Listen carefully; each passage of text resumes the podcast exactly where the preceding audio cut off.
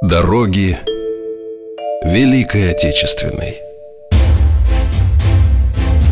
От мирных пашин От заводов и фабрик Через линии фронтов и партизанские края Они вели наш народ. 28 миллионам защитников и мирных людей Не было суждено вернуться.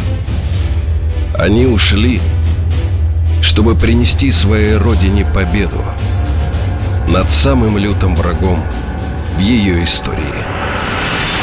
Грандиозным финальным аккордом победы стал парад 24 июня 1945 года в Москве.